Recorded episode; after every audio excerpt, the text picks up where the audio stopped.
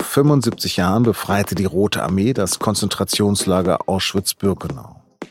Wie ist heute, ein Menschenleben später, Gedenken an die Shoah möglich? Darüber habe ich mit dem Redakteur Oliver Dasgupta gesprochen, der sich in der SZ mit Zeitgeschichte befasst. Sie hören den SZ-Nachrichten-Podcast auf den Punkt. Mein Name ist Lars Langenau.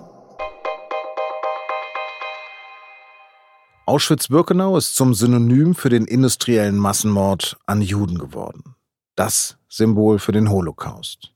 Im deutschen Konzentrations- und Vernichtungslager in der Nähe von Krakau ermordete die SS eine Million Menschen.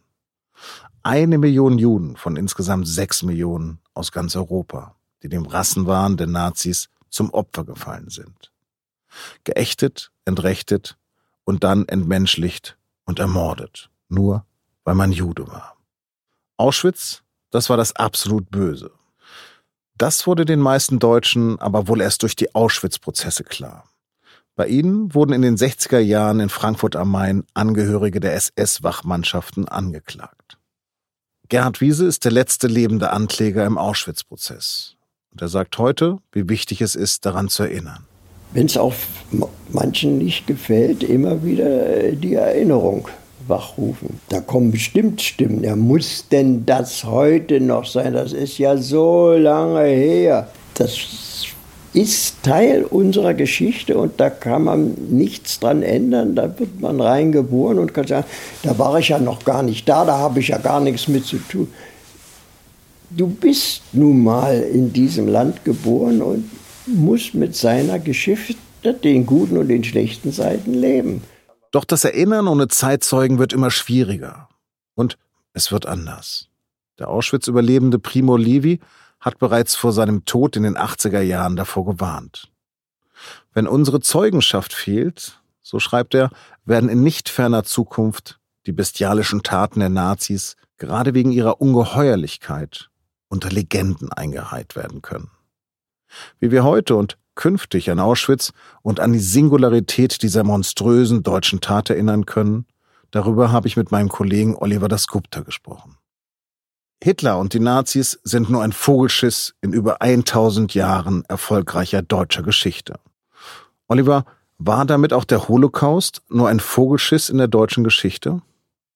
Tja, das ist ein sehr, sehr unzutreffendes Bild, was Alexander Gauland in die Welt gesetzt hat. Der Nationalsozialismus ist bislang einzigartig in der Weltgeschichte, genauso ähm, wie es der Genozid an den europäischen Juden ist.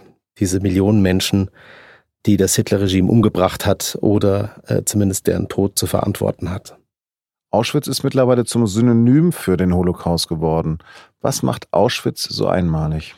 Es gab Gefangenenlager, die in den 30er Jahren entstanden sind, um politische Gegner vor allem ähm, festzusetzen. Und dann haben sich im äh, Laufe vor allem der Kriegsjahre andere Lagertypen herausgebildet. Arbeitslager, in denen KZ-Häftlinge unter allerschwersten Bedingungen äh, Zwangsarbeit leisten mussten. Und diese Sklavenarbeit war darauf ausgerichtet, Menschen dabei zu vernichten. Und dann gab es Lager nur zur Vernichtung von Menschenleben. Und Auschwitz ist das bekannteste, das stimmt. Es gab noch andere, die allerdings weniger bekannt sind. Unter anderem Beispiel Sobibor, weil es, bevor die Rote Armee kam, äh, zerstört wurde. Und die Deutschen haben versucht, die Spuren zu verwischen. Deswegen ist von Sobibor heute nicht mehr viel übrig als äh, ein paar verwitterte Bahngleise und ein Schild. Wo ist für dich der Unterschied zu anderen Genoziden, wie etwa in Ruanda? Genozide, also die Ausrottung von ganzen Ethnien, die gab es schon immer in der Weltgeschichte und auch äh, leider bis in die Gegenwart hinein. Was das Einzigartige an der Shoah ist, an der Vernichtung der europäischen Juden, ist dieses äh, systematische zuerst Ausbeuten, also dass man den Leuten äh, ihr Eigentum wegnimmt, dass man die arbeitsfähigen Menschen bis in den Tod quält und andere eben sofort in die Gaskammer schickt und dann noch postmortem den Leichen noch die Goldzähne rausbricht. Also das gab es so einfach noch nicht. Auch die maschinelle Vernichtung und das ist einfach so planvoll und so effizient gelaufen ist. Und es gibt tatsächlich noch einen Unterschied. Gerade hier bei uns in Deutschland haben die Juden sich als Deutsche verstanden. Das heißt, man kann auch nicht einmal von einem typischen Völkermord an einer anderen Ethnie sprechen, sondern die Deutschen haben einen Teil ihrer eigenen Gesellschaft ausgerottet. Man ist ja nach diesem Rassenantisemitismus gegangen, man ist nach Abstammung, nach Verwandtschaft gegangen. Und das ist auch noch eine einmalige Komponente der Shoah. Wie geht Gedenken 75 Jahre nach der Befreiung von Auschwitz? Und das ohne Zeitzeugen? Naja, es gibt auf der einen Seite viele, beispielsweise Videodatenbanken. Ähm, Steven Spielberg hat ja vor Jahren, ich glaube in, in Zusammenarbeit mit der Gedenkstätte Yad Vashem, einen riesigen Pool an Zeitzeugen-Interviews äh, angelegt und die, ich sage jetzt mal, modernen Mittel der Massenkommunikation helfen, das zu kompensieren. Aber vor allem sind dann die nächsten Generationen, die erzählen können von Leuten, die das selber erlebt haben, natürlich auch dazu berufen, ihrerseits Zeugnis abzulegen. Es gab in jüngster Zeit vermehrt Störungen von Rechtsextremisten in Gedenkstätten. Verschiebt sich da etwas? Ja, ich würde sagen, es gibt da eine Entwicklung, so wie der öffentlich-politische Diskurs, salopp formuliert, verlottert, so fallen auch da die Hemmungen.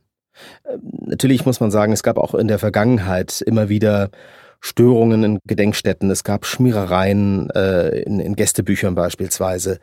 Aber das zum Beispiel jetzt bei einer äh, Gästegruppe, die von der AfD-Fraktionschefin Weidel eingeladen wurde, dass die in einer Gedenkstätte zumindest indirekt den Holocaust in Frage stellt, das hat schon eine neue Qualität.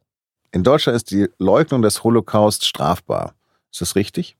Also ich persönlich finde es richtig. Diese Holocaustleugnung zeigt auch Wirkung. Es ist tatsächlich so, dass sich der Umgang der äußersten Rechten sich auch über die letzten Jahrzehnte verändert hat. Ähm, zuerst hat man äh, Dinge beschönigt, dann gab es die harte Holocaustleugnung, die auf pseudowissenschaftlichen Erkenntnissen basiert. Also diese harte Holocaustleugnung, das kommt äh, heutzutage ganz selten vor.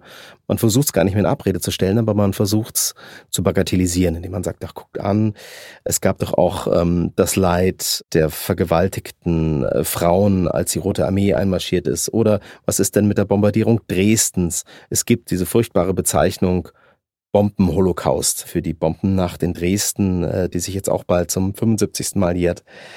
Es ist eine Strategie, die systematische Vernichtung von ähm, sechs Millionen Juden zu bagatellisieren, das einzuebnen und zu sagen, ja, das war schlimm, aber uns äh, ging es ja damals auch schlimm. Das muss man erkennen und dann muss man halt auch benennen, was historische Tatsachen sind. Auf der einen Seite die Relationen und auf der anderen Seite darf man nicht vergessen, Aktion, Reaktion.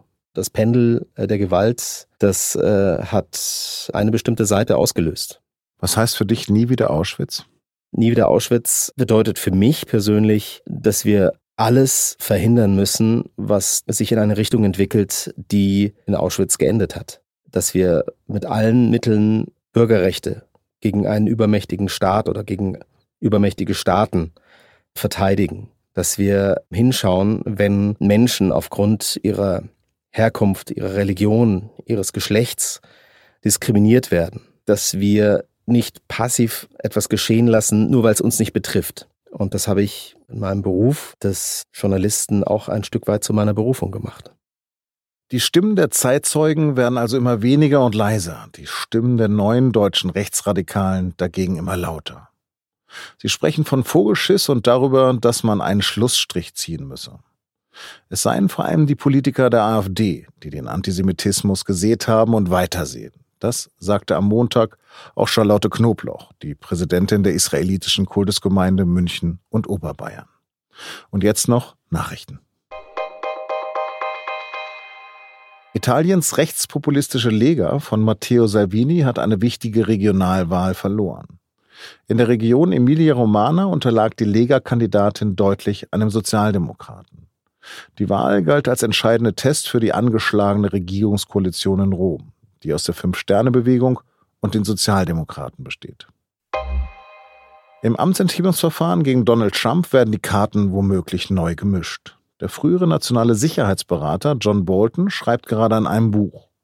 Und in dem heißt es, dass Trump ihm gesagt habe, dass er Militärhilfe so lange zurückhalten wolle, bis ihm die Ukraine bei Ermittlungen gegen seinen politischen Rivalen Joe Biden helfe. Das ist genau der Vorwurf, den die US-Demokraten Trump schon länger machen und den Trump bis heute bestreitet. Am Sonntag ist der Basketball-Superstar Kobe Bryant überraschend gestorben bei einem Helikopterabsturz. Wie er seinen Sport in den vergangenen Jahrzehnten geprägt hat, darum geht es in der neuen Folge und nun zum Sport, dem Sportpodcast der SZ. Das war auf den Punkt. Redaktionsschluss war 16 Uhr. Vielen Dank fürs Zuhören und nie wieder Auschwitz.